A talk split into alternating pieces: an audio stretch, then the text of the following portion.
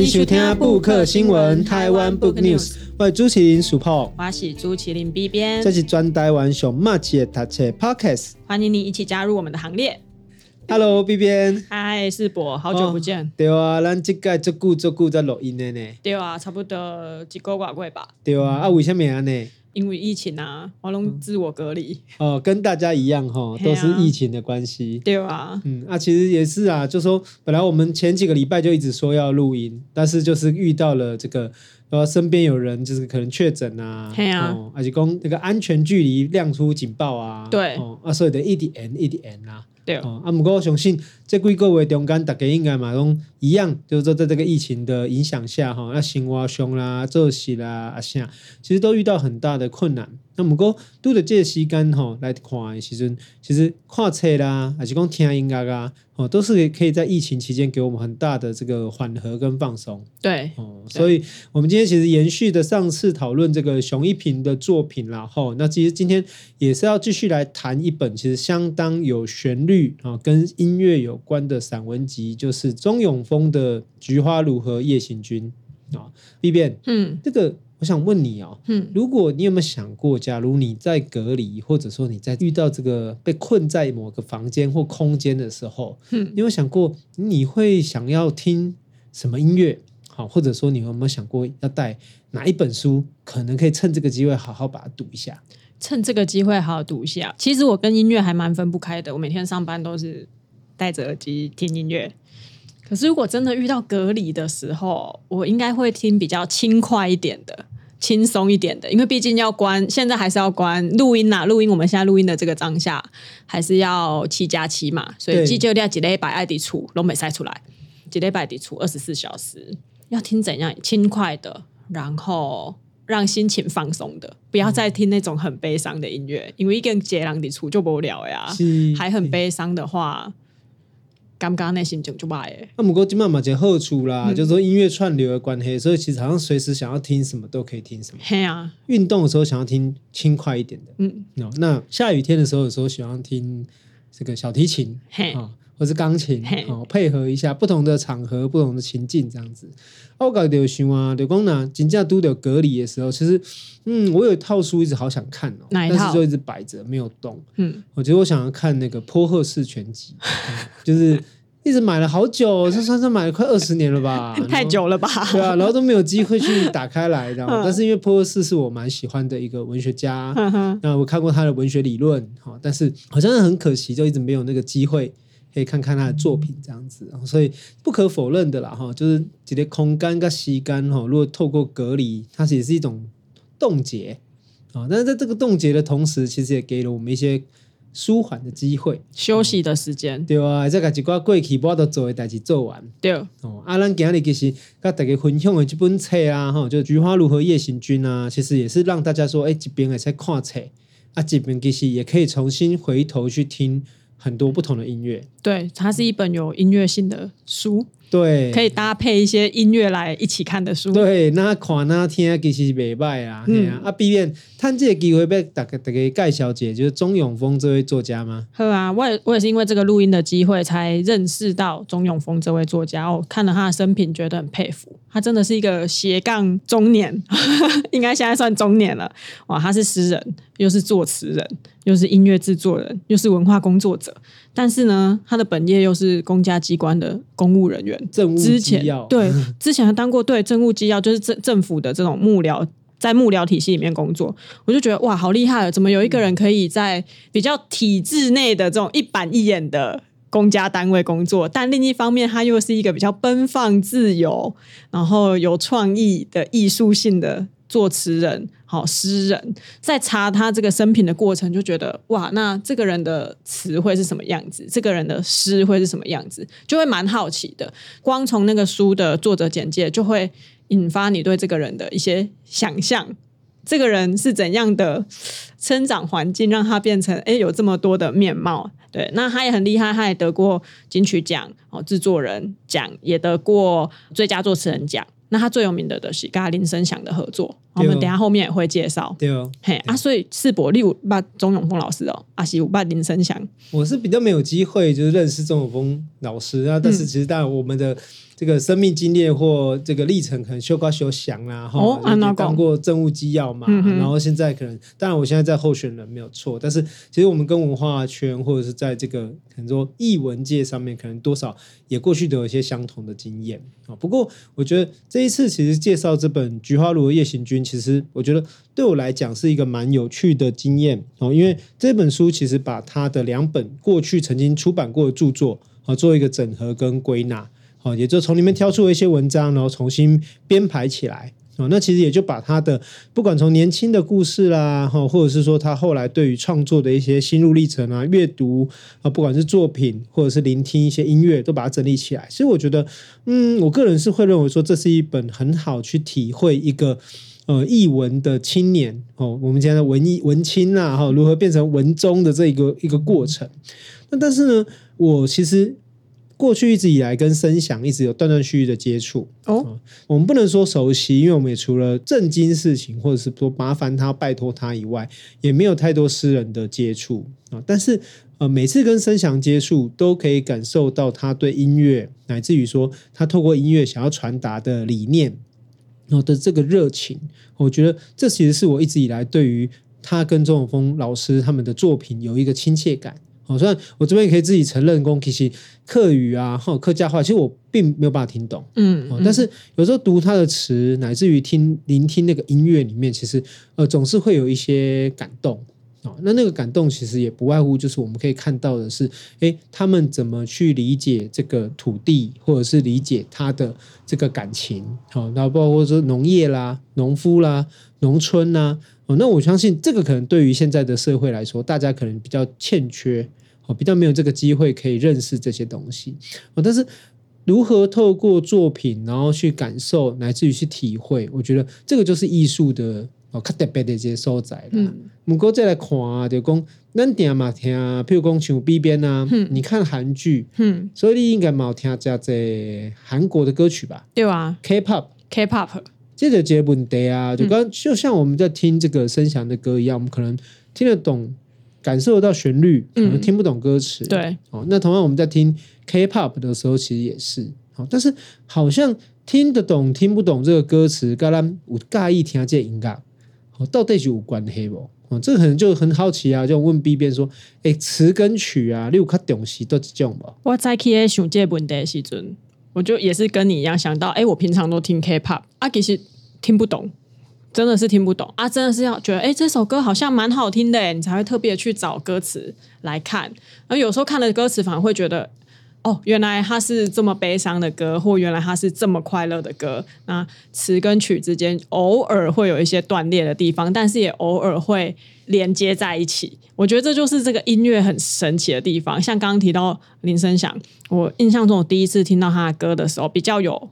具体知道这个人跟去认识他，是因为电影那个大佛普拉斯。哦，对，虽然那首歌我印象中应该不是客家语，但是会让我很印象深刻的是，哇，原来他的音乐这么的强烈。然后当我回头再去听他的客语歌曲的时候，就会觉得好神秘哦。我明明听不懂他歌词里的任何一个字，可是我却可以感受到他的那个情绪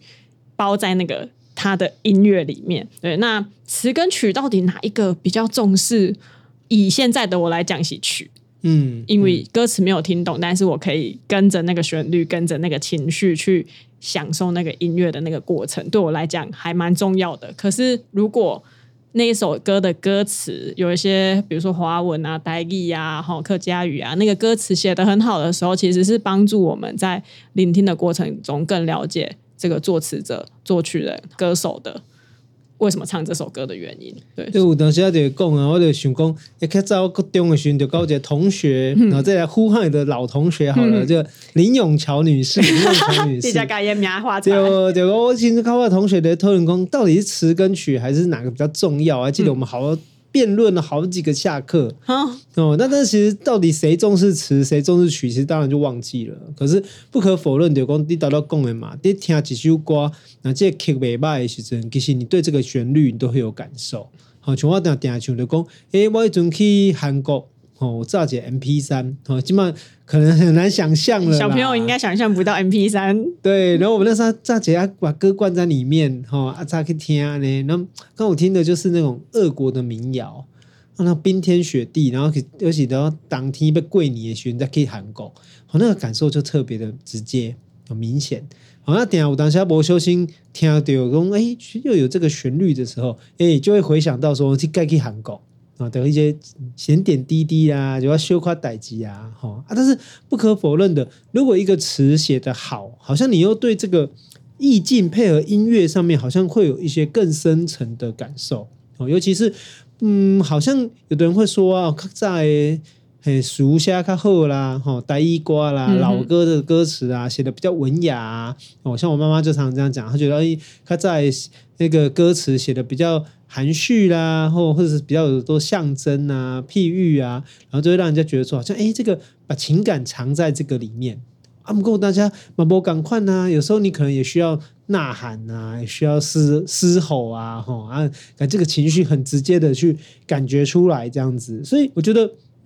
嗯、透过这一本书里面，其实是看到一个词跟曲的一个创作过程以外，我觉得还有个比较直接的，就是说，我们可以从这个书本里面感受到。到底一个文化人，哈，他怎么去养成的？那他又怎么把他的精神内涵变成一首又一首很好的歌曲？我觉得这个其实是蛮不错的。而且就像刚刚我讲，我常常边看这本书的时候，是一边去点那个串流，嗯，哦，就是可以透过串流去看，说，哎呀，原来他是听这首哦，Bob Dylan 或者是谁谁谁，然后原来他们到底唱了什么歌，那给了他什么感受？我觉得这样搭配起来是蛮不错的。嗯，我们刚刚前面有提到永丰老师的很多个身份嘛，那这也跟他的成长环境有关系，其实都有写在这本书里面。世博要不要跟我们分享一下这本书的内容，跟你看了之后的一些想法？嗯，我刚刚这本书哈，我看着真感动啦。就是讲，我觉得《菊花如何夜行军》这个其实就是一本从土地上长出来的书。嗯，哦，它里面当然上写的是音乐，里面是诗歌，不过我觉得最实际的是它记录了非常多农地、农村。还有农民不同世代的人面对的这个社会情境，我觉得这个是这本书，我觉得蛮适合，也是非常需要。嗯，让几 N 的少年郎啊，就讲傲几 N 的更年轻的知识分子好了，啊讲他册郎后啊他们其实应该要阅读的一本书，因为对我来说，我自己其实语文处也可以去波浪进产嘛，哈，我们都是很早就是商人了，哦，但是我自己在大学的期间，其实也一直比较着重的是在译文。方面的文化的养成，但是等到我念研究所的时候，其实诶，因缘际会下接触到，比如农地啊、农村运动啊等等的时候，其实我会觉得，这对我来说其实是一个直接的冲击哦。可能就那个博德书科工土地对几挂人来讲，哦，也情感啊，就讲也对也给带起啥，所以我们可能一开始是没有办法那么快、那么容易的去理解哦。所以我觉得这本书蛮直接的，其实是。他自己本身也是个文化人哦，也是一个可能是他也许在书里面自称是一个失意的塔翠郎哦，或者说读书常常在绕来绕去啊，或碰壁啊，然后不得不转弯等等。但是为什么这样的一个在都市上可能受挫，或在学院里面受挫的人当中，他从哪边得到救赎或得到依归？哦，那我觉得我们就看到一个土地的包容哦，跟这个养分给予它的滋养，我觉得这个才是这个书里面给我们很大的启示跟帮助哦。所以为什么我刚刚讲基本册适合大家大家分享，是因为来对讲，他不止把他过去的一些经历哦，包括他怎么成为一个文化人哦，他听什么音乐。好看什么书等等，把它呈现出来。然后他也其实也把他的困顿，也把他在这个乡村里面、农村里面看到的一些情境，我觉得他也把它忠实的记录下来。而这些记录其实都帮助我们去看说，诶，如果这个城市或这个社会的现代化的巨轮就是持续的往前走，人要怎么在这当中找到一个适合自己的位置，或者是自己的发挥？那我觉得这本书里面其实是一个蛮适合。我觉得我们重新沉淀，尤其在疫情的过程中，有这个机会的时候，诶，也许一边看这本书，然后一边听里面提到的音乐，然后可能一边想想自己。哦，我刚刚讲，诶，这东西节之后会红起来呢，嗯，对吧？啊，尤其是来在下来的是讲，其实就是在写美浓嘛，哦，他写的他住的家乡，住他的乡村，哈，他的故事，所以，诶，B 变，啊，你跟我去过美浓？有啊，就故意讲。差不多十六年前，十六年前，你高雄人不是吗？嘿啊，啊，毋过我刚高中的时阵去过一届，啊，高中了我过来台北啊。哦，我跟你无共款，嗯，你当时我是大学结束了，吼，我在读研究所进前，我有去过米农。第一届去的时阵是迄个时阵啊。对，啊，后来我过去过一届，嘿，啊，迄届去嘛是真趣味的，我去参加一个野队啦。我搞大学的时候，最开心的朋友，我们去参加一个叫做台湾田野学校。哦，这个营队，嗯，好劳动营，好一般呢，就种去劳动的对吧？劳动营的是，所以你可以种田啊，是讲去收烟草嘛？没错，我们就说我们这是劳改营呐，是吧？就像在劳动一样，在运动一样，好几天的行程，包括一开始在桥头，嗯，那中午去美浓，嗯嗯，啊来个朋友，啊为朋友结束安尼，啊所以迄六工五夜吧，啊连美浓迄个断两工，嘿，啊后来个去耍。哦，各位米农，我刚好去三岗啊，去两岗啊呢啊，所以迄阵啊，阮去遐就是最后一批烟草的收割。嗯哼哼哼。哦啊，所以迄阵去嘛是听因讲这个故事的啦，嗯，包括就是诶烟草的这个收割的时候，其实你身上都会被那个烟叶的汁液会沾到，哦，或者像香蕉，啊，那这些汁液其实都是代表着是劳动的痕迹。阿姨嘛，讲讲笑亏，讲迄个代表讲有做钱的啦，吼、哦，啊那啥啥做拉沙，很多香蕉的这个哈，这个香蕉籽啊，哈，或者是烟叶的这个籽啊，那个那就代表说可能它甜很多啊，哈、嗯，烟叶很多啊，嗯、或什么。那当然，丢买公丢啊，买公丢公，某种程度上会讲到产业的衰退嘛，嗯，包括后来烟叶也不种了，对，哦，那整个美容要怎么去转换？所以我来给讲，迄几届、迄两届去哈，包括。有去黄蝶翠谷啊，哦啊，钟礼和先生的纪念馆啦，哦，或者是说我们有去这个我们的朋友的第二届去的时候，带我们去哈生水，啊，也有圳高哈，啊，你就是他们有一段的那个水圳就是比较平缓，啊，你就可以在那边漂流这样子，可以漂很长一段，好几百公尺这样子。啊，印象的这七年，刚刚说对这个美浓那里虽然去的次数不多，时间也不长，可是好像总是心里面就会觉得，哎，好点熟悉，然后又觉得说，真的就感受到了这个农村的感觉，这样子。听你讲完，我觉得我对美浓的认识很浅薄，因为我们那一次去，好像就跟高中同学，然后就一天。然后就是去吃吃板条，参观那个纸伞的，是做纸伞的地方。可是我印象很深刻，就是有去看一个跟烟草有关的，不知道是纪念馆还是那种类似以前的烟草工厂整理成的博物馆。因为印象太久远了，实在是有点薄弱。对，所以我刚刚才会哦，马上想到烟草，可是又听到哎，好像有很多。不太一样的面貌是我没有看到的，然后我们对美农好像也会有一个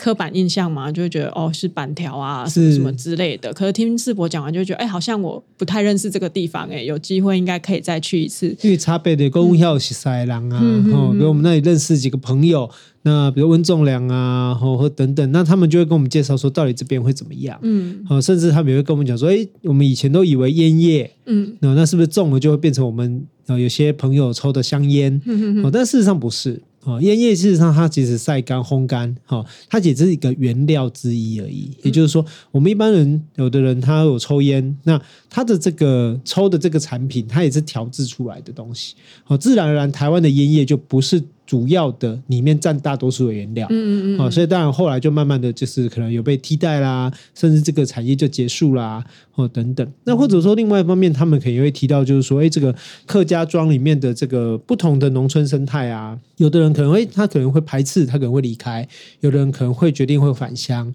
哦，那不止声响啊，或者像我们朋友黄黄伟杰啊等等，很多音乐的创作人其实也都回到美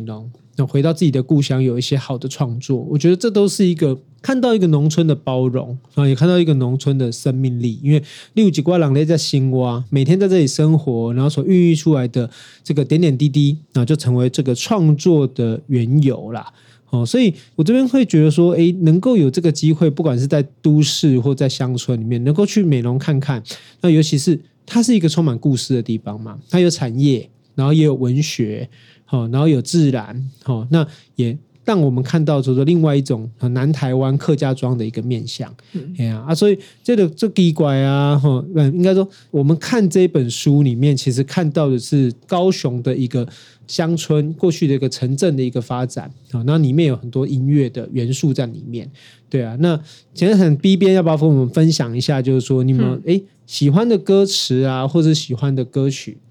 我自己看这本册的时候，想讲，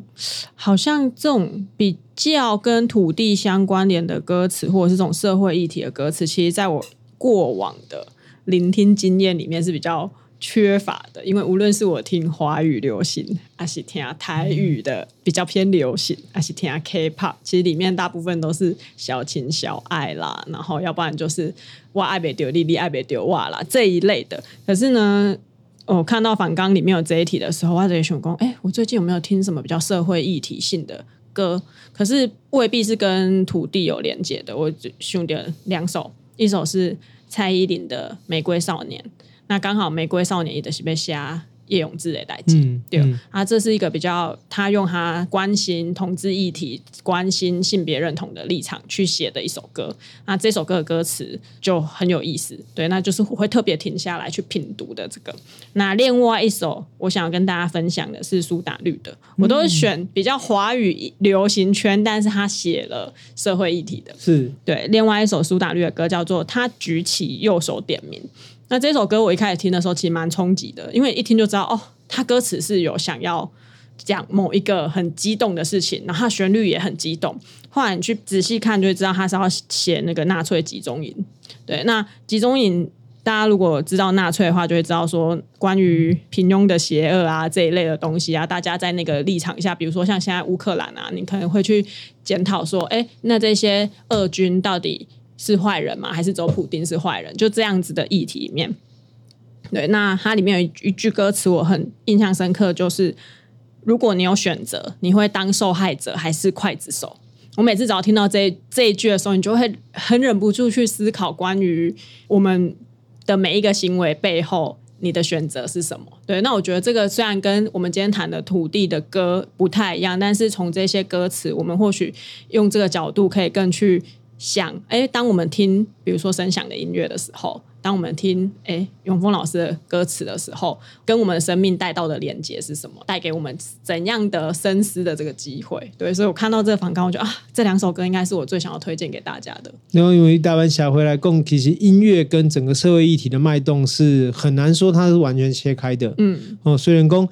主流的流行音乐基本上还是在情感嘛，对，情爱上。但是台湾的流行音乐，其实我们过去所理解的，好，比如黑名单工作室啊，等等啊，水晶音乐等等，我们上次介绍的那些，它一直以来就跟台湾的社会脉动是蛮紧密扣合的。对啊，对啊。啊，我们往这个角度来看，来看就是说，其实音乐反映的人的生活嘛。所以，像我自己喜欢的两首歌曲，我也在想怎么跟今天的主题有契合。嗯，那。如果是台语的话，其实我很喜欢伍佰、我把一点断肠诗、断肠诗。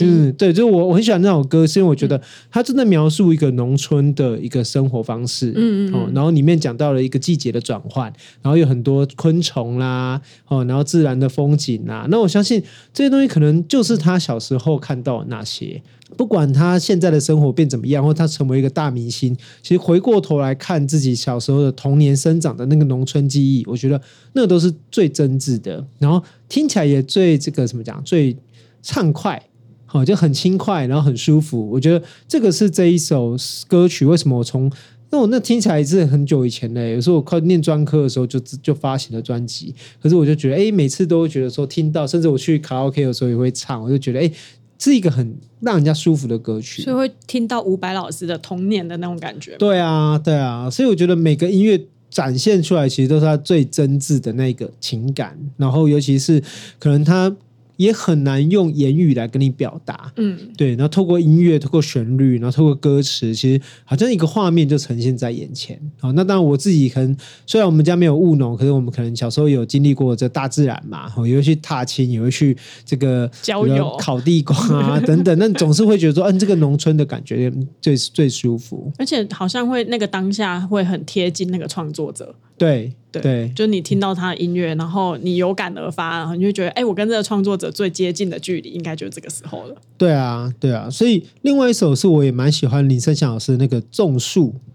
哎，就是说他们在谈就是关于这个树。哦，就是关于，但我不会讲客家话，所以我没有办法 把这个歌词念出来。对，但是我就觉得说，哎，他们从这个作品里面去谈一个价值，哦，然后去谈说，哎，他们对这个自然环境的感受。那我就觉得说，其实好像确实这就是文学创作或艺术创作的一个弹性，就是它可以把我们生活的各个面向上都无所不包啦。哦，所以其实我我觉得这本书里面，我们刚才讲的，其实讲的都蛮多音乐的层次。那我觉得这个就是最蛮吸引人的地方。嗯，啊，那如果是这本书，因为毕竟是一个散文集嘛，那世博能不能跟我们分享一下这本书里面有没有哪几篇让你读了，哎，特别有感觉，特别也不能说感动，就是有感而发的篇章？嗯，我可能会跟大家分享几篇文章，欸，哎、嗯，就是说，哦，我可能会分享的是像那个红毛尼的辩证史啦，嗯、或者是呃，县道一八四之歌啊，然后还有就是失败者归乡啊。我觉得这几篇文章其实我看了的时候都感觉蛮强烈的，或是蛮感动的。我觉得可能是因为有跟你的生命有所叠合吗？有那种讲的烂奇一点，这种文青的挫折吧，就是说你可能想要成为一个艺文工作者，然后你回来故乡，或者是你在故乡看到的那些东西，然后跟你原来的理想跟现实的冲突。哦，像那个红毛泥的辩证史，它里面就在讲说，哎，这个红毛泥就是水泥嘛，那水泥的铺设就是农村的这个田地、土地、泥土。好，我们可能有时候会。存在一种浪漫，可泥土可能也有它的缺点啊，像他就会提到说会有虫啦，或会咬你的脚啊等等啊，哈，那所以一开始在铺设水泥的时候，大家都觉得水泥是一个进步的象征，好，甚至于会看说，哎，你看他们家有铺，我们家没铺，或者我们家铺了，他们家没铺，然后用这样来去判断，好像这个家庭过得好不好啊，谁家比较进步啊，哈，等等。可是他就从另外一个角度来看，然后越看越看，越写越写，就发现说，其实。水泥背后象征的开发，然后这些开发是不是真的对农村都是有帮助的呢？那我觉得这个就是一个很好的反思。那或者说他在其他文章里面，就该提到那几篇文章提到文青的挫折啦，好甚至说，哎，当要谈一个社会议题或是一个社会运动的时候，那他们在跟地方的政治或地方的角力有存在的一些互动的时候，我就说，天哪，这不就是我现在每天在看到的事情吗？我就觉得哇，这个。感觉就非常的强烈，跟这个深刻这样子，我就觉得，哎，真的是一篇跟我自己很有呼应，然后其实也很想要分享给大家的这几篇文章跟这一本书这样子。对，那 B 边呢？你就读阅读这个过程中有没有什么让你觉得比较直接的感觉？我很喜欢它里面有一篇叫做《写首诗给父亲》这一篇文章，是从他为什么开始写诗，他的诗的灵感来自哪里开始讲。然后他就有提到说，他对生命的观察，然后透过阅读去充实自己的想象，然后无论是反正他对生命的观察就是他写诗的来源嘛。可是这一个来源却中断在一个他离乡，他里面这句话我非常非常的就是有冲击到我。他就说：“诗随我离乡进城后失语。”就他觉得他进到都市，然后进到。离开农村之后，这诗的语言，这诗的灵感就消失了。那这好像也稍微呼应到说，哎，为什么他后来选择要再回去？因为他的创作来源可能就是他的土地，土地带给他的养分，才能让他成为一个。译文工作者才能让他成为一个诗人，所以我读到这个时候我就觉得哇，因为可能也是跟生命历程的那个叠合吧，就是我们也是从某一个地方来到了都市，虽然我不是从某一个地方来到都市之后变成不写诗或者是怎样，可是这一个生命历程的重叠也让我跟世博产生了好像对这本书一样的情感。对，嗯，所以今天其实是跟大家分享是一个这个离乡又回乡的一个。文艺青年到文艺中年的故事啊，对，哦，那其实也希望说大家透过这个故事，呃，在这个疫情的过程中，哈、哦，不管是音乐或者是文学，都是生命的一种救赎。对，好、哦，那有任何意见或者想推荐什么书籍，那到底来节目来对开杠哈，都可以在我们的 IG 或者写信给我们。我们的 IG 是台湾 Book News，我们的信箱也是台湾 Book News 小老鼠 Gmail.com。嗯，那感谢你的收听，我们就下周再见喽，拜拜，拜拜。